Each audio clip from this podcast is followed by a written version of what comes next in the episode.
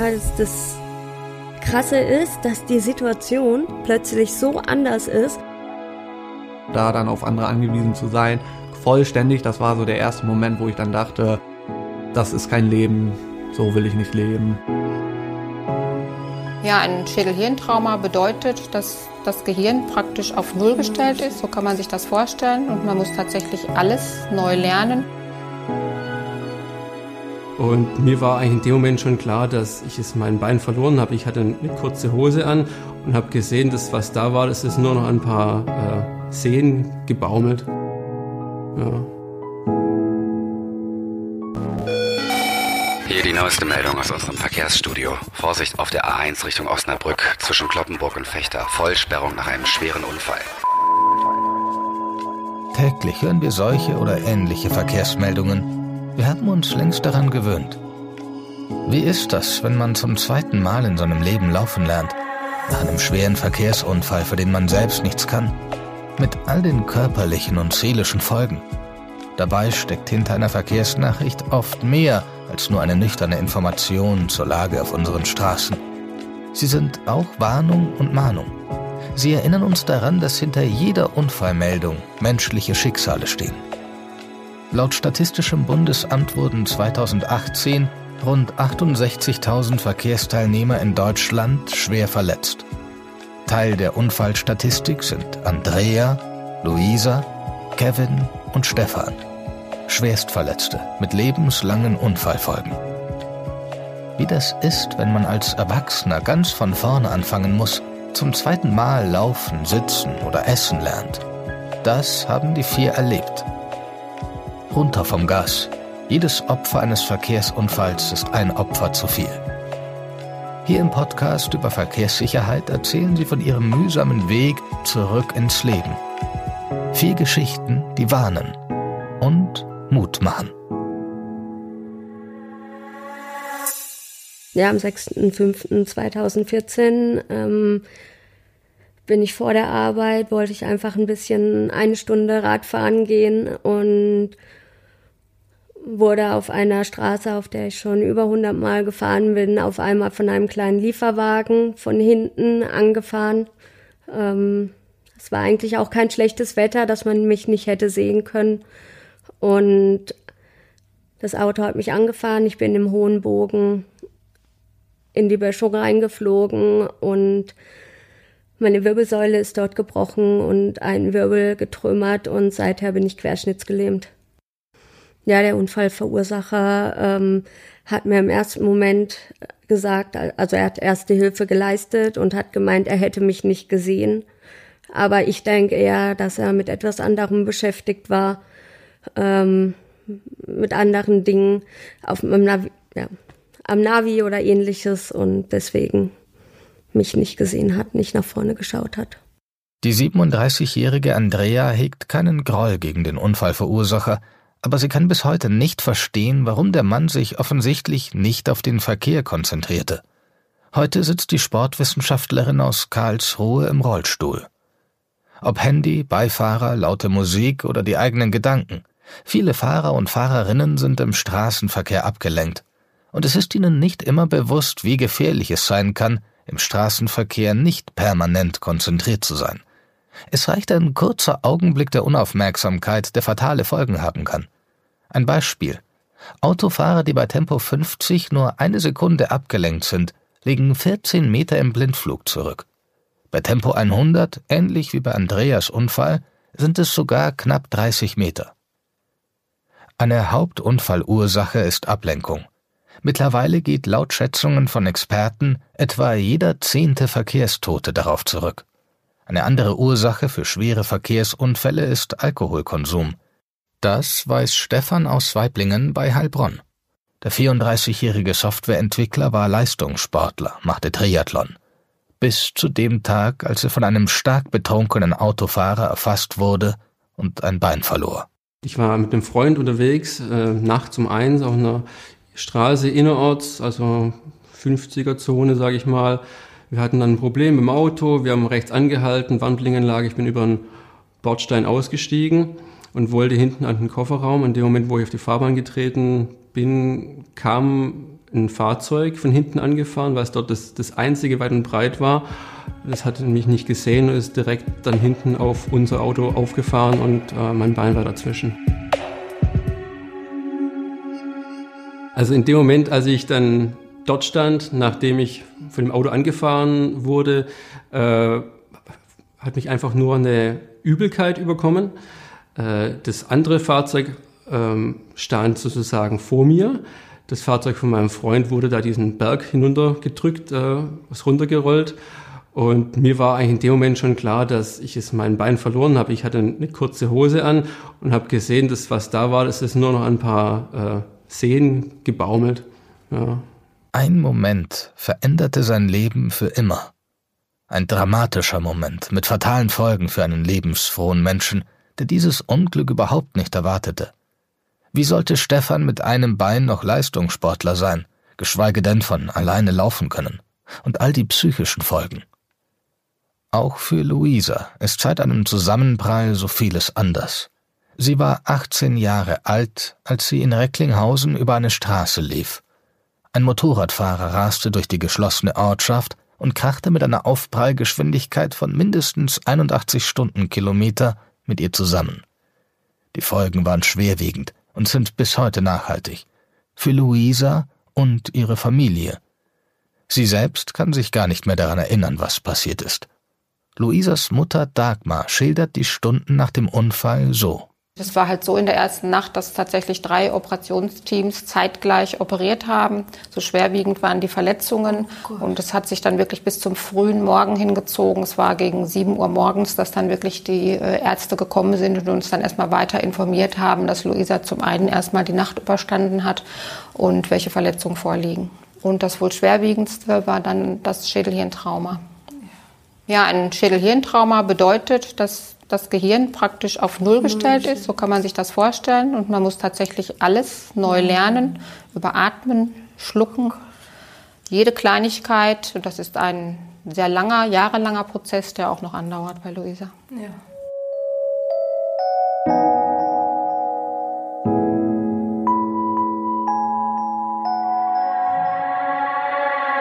Luisa, Stefan, Andrea und Kevin – sind alle schwerst verletzte Verkehrsunfallopfer, die sich auf einem schwierigen und schmerzvollen langen Weg zurück ins Leben kämpfen wollen. Ihre Einschränkungen sind für alle sichtbar, aber die seelischen Wunden und auch die körperlichen Schmerzen erkennen meist nur enge Verwandte oder Freunde. Ein neues Leben als Schwerstverletzter zu beginnen, bedeutet nicht nur von vorne anzufangen, es bedeutet auch, sich mit dem neuen, veränderten Leben anzufreunden. Manche körperlichen Kräfte kommen nie wieder. Der betroffene Mensch ist meist auch psychisch zunächst aus der Bahn geworfen. Menschen wenden sich ab. Die eigene Gefühlswelt wird auf den Kopf gestellt. Ein selbstständiges Leben muss hart erarbeitet werden, wenn es überhaupt wieder ohne Unterstützung möglich ist. Auch Kevin kennt dieses Auf und Ab. Nach einem Motorradunfall ist er Querschnitt gelähmt und sitzt im Rollstuhl. Er hätte fast aufgegeben da dann auf andere angewiesen zu sein, vollständig, das war so der erste Moment, wo ich dann dachte, ähm, ja, das ist kein Leben, so will ich nicht leben. Der 28-jährige Wirtschaftsingenieur stand am Anfang seiner beruflichen Laufbahn, als der Motorradunfall ihn in den Rollstuhl brachte und gleichzeitig das Aus für seinen Traumberuf bedeutete. Heute arbeitet Kevin in Teilzeit als Verwaltungsfachkraft. Ein Verkehrsunfall verschiebt von jetzt auf gleich die eigenen Werte und Vorstellungen. Lebensträume zerplatzen, die eigene Lebensplanung löst sich auf und beginnt unter Umständen bei Null. Sportwissenschaftlerin Andrea hat nie aufgegeben. Aber die Umstellung ihres Lebens nach ihrem Unfall war eine riesige Herausforderung. Vor ihrem Unfall nahm sie am Ironman auf Hawaii teil, war sogar deutsche Meisterin im Triathlon. Jetzt machen ihr viele kleine Erfolgserlebnisse Mut. Aber das, das Krasse ist, dass die Situation plötzlich so anders ist. Ich kenne es noch von früher, dass es die Hölle war, wenn ich mal keinen Sport machen durfte. Aber jetzt nach dem Unfall war das eigentlich gar nicht mehr die Frage, weil es ging erstmal darum, Kleinigkeiten im Alltag meistern zu können, erstmal an der Bettkante überhaupt sitzen zu können, ohne umzukippen, dass ich darüber in dem Moment gar nicht nachgedacht habe. Obwohl Schwerstverletzte besondere Fürsorge und Zuneigung brauchen, werden sie vielleicht von vertrauten Menschen verlassen. Auch der Freundeskreis kann überfordert sein und sich abwenden. Für Kevin eine der schlimmsten Erfahrungen, seit er im Rollstuhl sitzt. Aber der 27-Jährige ist ein Kämpfer und hat auch oder sogar gerade durch seine Einschränkung neue Lebensinhalte entwickelt. Ja, wie man sich vorstellen kann, äh, hat sich äh, durch den Unfall einiges bei mir verändert, privat. Ähm, ich sag mal, mein ganzes Umfeld, das, äh, was ich früher hatte, das ähm, hat sich abgewandt. Meine Freundin hat mich verlassen, mit der ich fast acht Jahre zusammen war. Und äh, ich habe viele neue Leute kennengelernt, bin viel sozial eingestellt, habe auch viele behinderte Menschen kennengelernt, ob das jetzt körperlich oder geistig war. Und ähm, die, diese, diese Blase, die ich vorher hatte. Ich hatte nur meine Clique, meine Freundin und mehr gab's so gar nicht. Und jetzt mittlerweile bin ich viel weltoffener, dass ich sage, okay, ich gehe auf jemanden zu, auf mich gehen Menschen zu und ähm, dann erzähle ich auch gerne meine Geschichte, was mir passiert ist und ähm, ja, dementsprechend ähm, bin ich viel ja, offener allem gegenüber. Ein schwerer Verkehrsunfall, für den man selbst überhaupt nichts kann, bringt plötzlich die eigene Beziehung ins Wanken. Diese Erfahrung musste auch Andrea mit ihrem Freund Steffen machen. Der Unfall hat unsere Beziehung auf jeden Fall ähm, stark beeinflusst. Es war eigentlich, wie wir mussten nochmal einen Neustart machen, aber Neustart, so dass das Alte da war und eigentlich nochmal neue Sachen dazugekommen sind. Also eigentlich nochmal im positiven Sinne hat's nochmal eine deutlich stärkere Tiefe gegeben.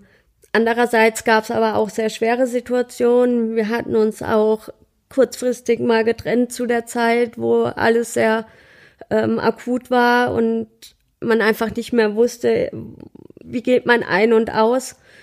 Aber als wir dann wieder zusammengefunden haben, war so klar, okay, wir wollen das und seither ist es auch richtig gut. Ein glückliches, aber nicht selbstverständliches Ende für Andrea und ihren Freund.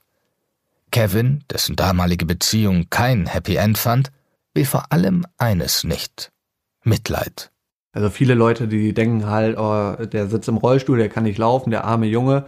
Aber das ist für mich eigentlich so, das habe ich akzeptiert, das ist gar nicht so das Schlimmste. Also das drumherum ist eigentlich viel schlimmer, was die Menschen eigentlich gar nicht sehen. Sprich zum Beispiel meine Schmerzsituation, dass ich dauerhaft Schmerzen im Bauch und im Rücken habe und äh, ja, viele Sachen, die halt im Alltag schwierig sind. Den Alltag zu bewältigen bleibt für Schwerstverletzte auch Jahre später eine Herausforderung. Die von einem Motorrad angefahrene Luisa hat durch ihr Schädelhirntrauma zu großen Teilen ihr Kurzzeitgedächtnis verloren. Der erste Kuss, der letzte Geburtstag, Einschulung, Freunde, das Lieblingsessen? Luisa kann sich nicht erinnern. Deshalb wünscht sie sich ganz besonders eines.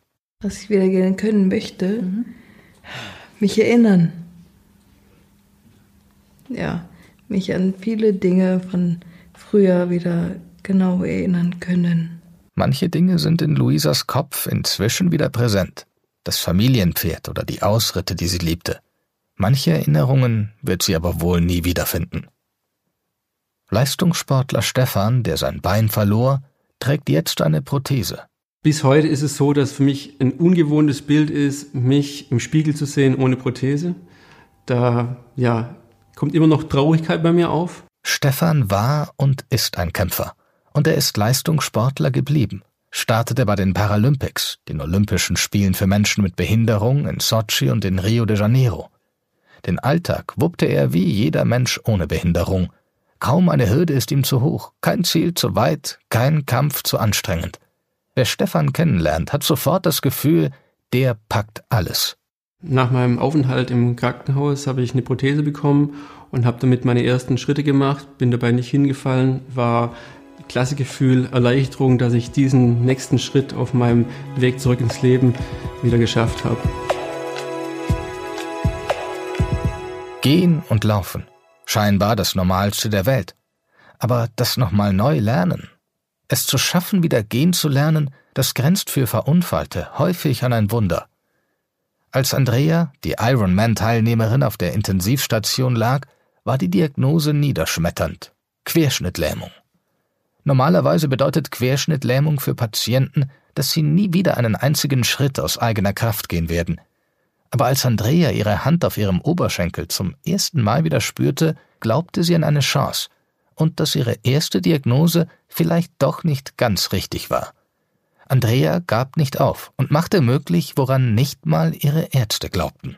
Der nächste Fortschritt war vor allem, dass ich es wieder geschafft hat, an einem Rollator zu gehen. Jetzt allerdings mit Orthesen am Bein. Das heißt, meine Beine wurden durch eine äußere Hülle gestützt, aber so konnte ich dann doch schon einige Meter am Rollator auch wieder gehend zurücklegen und das war schon ein sehr großer Moment.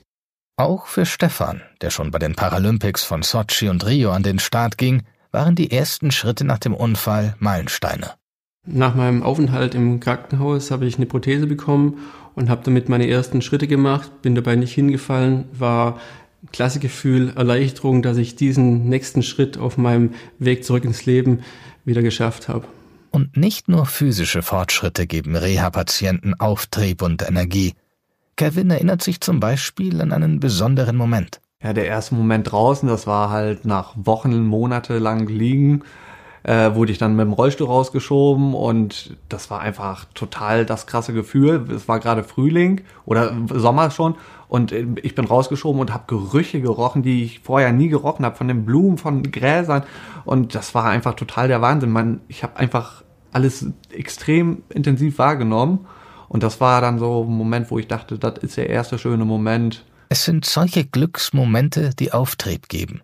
Das erste Mal wieder bewusst die Umwelt erleben oder das erste Mal wieder nach Hause kommen.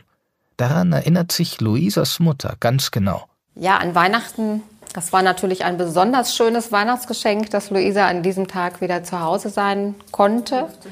Ähm, es war sehr aufregend. Äh, sie kam natürlich mit allen möglichen aller möglichen Technik nach Hause, aber wir hatten einen wundervollen Weihnachtstag. Luisa hat zum ersten Mal wieder mit uns gemeinsam, mit den Geschwistern zusammen richtig gegessen und allein das war schon für mich eine große Freude als Mutter. Es war ein sehr, sehr schöner Tag und den werde ich auch immer in Erinnerung behalten. Die Welt dreht sich weiter. Das neue Leben wird ein Stück weit zur Gewohnheit. Paralympics-Teilnehmer Stefan sagt, im Alltag laufe ich auch gern mit kurzer Hose rum, sodass man meine Prothese sieht. Und natürlich äh, schauen dann auch die Leute, weil es einfach etwas Ungewöhnliches ist, dass man jemand mit Prothese gehen sieht. Aber ich denke mal, das ist äh, ganz natürlich, dass Sachen, die Leute nicht oft sehen, dass man einfach hinschauen muss. Glücklicherweise habe ich bisher noch nie gehabt, dass ich da irgendwie blöde Kommentare oder sowas bekommen habe, sondern wenn dann eher Interesse. Von dem her, ja, ist es mittlerweile alltäglich für mich, dass da einfach auch geschaut wird. Mittlerweile ist es für mich äh, schon normal geworden. Also, dass Leute mir hinterher gucken und ich so gut ausschaue. sondern, einfach, einfach auf die Prothese geguckt, ne? Luisa, Stefan, Andrea und Kevin haben wieder Freude im Leben. Und sie leben ein normales Leben mit Träumen, Zielen und Glücksmomenten. So wie jeder Mensch, nur eben mit einem Handicap, das aber mehr und mehr in den Hintergrund rückt. Oh, ich freue mich darüber, dass ich wieder zum Glück relativ selbstständig werde und es immer wieder einen kleinen Schritt vorausgeht nach vorn. Ja, also ich habe äh, beim Citylauf in Ling mitgemacht. Der Lauf war 1,1 Kilometer. Das ist ähm, da, zur damaligen Zeit äh, eigentlich eine Strecke gewesen, die ich noch nie gelaufen bin. Sonst vorher waren es immer so 500, 600 Meter bei der Therapie. Deswegen da haben wir uns schon einiges vorgenommen. Ähm, letztendlich musste man zweimal um die Lingner Innenstadt rumlaufen, damit man die Strecke schafft. Das war ein extrem heißer Tag. Nach der ersten Runde habe ich schon gedacht, das wird gar nichts mehr.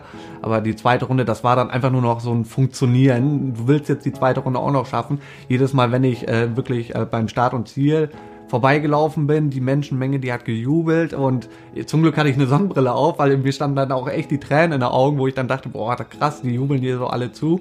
Und da hatte ich zu meinen Therapeuten auch gesagt, ich so, wenn ich jetzt gleich im Ziel komme, dann äh, lass mich los, dass ich alleine ins Ziel komme. Dann bin ich die zwei, drei Schritte alleine gelaufen und ich war halt mega stolz und äh, ja, Familie, die haben, die haben sich alle super für mich gefreut und also es war schon so ein Highlight, muss ich sagen. Deswegen nehme ich dieses Jahr auch wieder teil, aber dieses Jahr dann ohne Therapeuten. Der läuft wohl mit, aber der hilft mir halt nicht mehr. Und das ist jetzt so mein nächstes Ziel, dass ich den Citylauf dieses Jahr alleine schaffe. Während des Prozesses des wirklich Laufenlernens mit dieser äh, Lauffeder habe ich mich so von Schritt zu Schritt gehangelt. Am Anfang 400 Meter, 800 Meter, dann ganze 5 Kilometer. Und bei jedem Schritt war es ein richtiges Erfolgserlebnis für mich mit ja, Riesenfreude und bis hin, dass ich jetzt tatsächlich sogar einen Halbmarathon aus eigener Kraft laufen kann. Ja, ich bin glücklich in meinem Leben. Ich habe eine wunderbare Freundin. Dennoch würde ich die Teilnahme bei den ganzen Paralympischen Spielen eintauschen dagegen, dass ich wieder zwei Beine hätte. Klar würde ich mir wünschen, dass manche Sachen anders sind und besser laufen, aber trotzdem finde ich, dass ich ein glückliches Leben führe, dass ich Momente auch viel stärker noch genießen kann als vor dem Unfall und mir einfach Kleinigkeiten im Leben viel stärker bewusst werden, wie schön es eigentlich ist oder wie toll manche Dinge sind. Und das ist eigentlich auch eine Bereicherung. Andrea sowie Kevin, Luisa und Stefan zeigen auf beeindruckende Weise, man kann es nach einem schweren Unfall zurück ins Leben schaffen. Nur ist es ein anderes Leben als zuvor. Alle schwerst verletzten Schicksale sind Warnung und Mahnung. Denn niemand ist im Straßenverkehr alleine unterwegs. Die Straße gehört keinem alleine. Wir als Verkehrsteilnehmer tragen alle Verantwortung. Dabei gibt es keinen Grund, sich oder andere in Gefahr zu bringen. Ein Unfall dauert Sekunden. Der Weg zurück oft Jahre. Runter vom Gas. Jedes Opfer eines Verkehrsunfalls ist ein Opfer zu viel. Runter vom Gas. Die Verkehrssicherheitskampagne des Bundesministeriums für Verkehr und digitale Infrastruktur und des Deutschen Verkehrssicherheitsrats.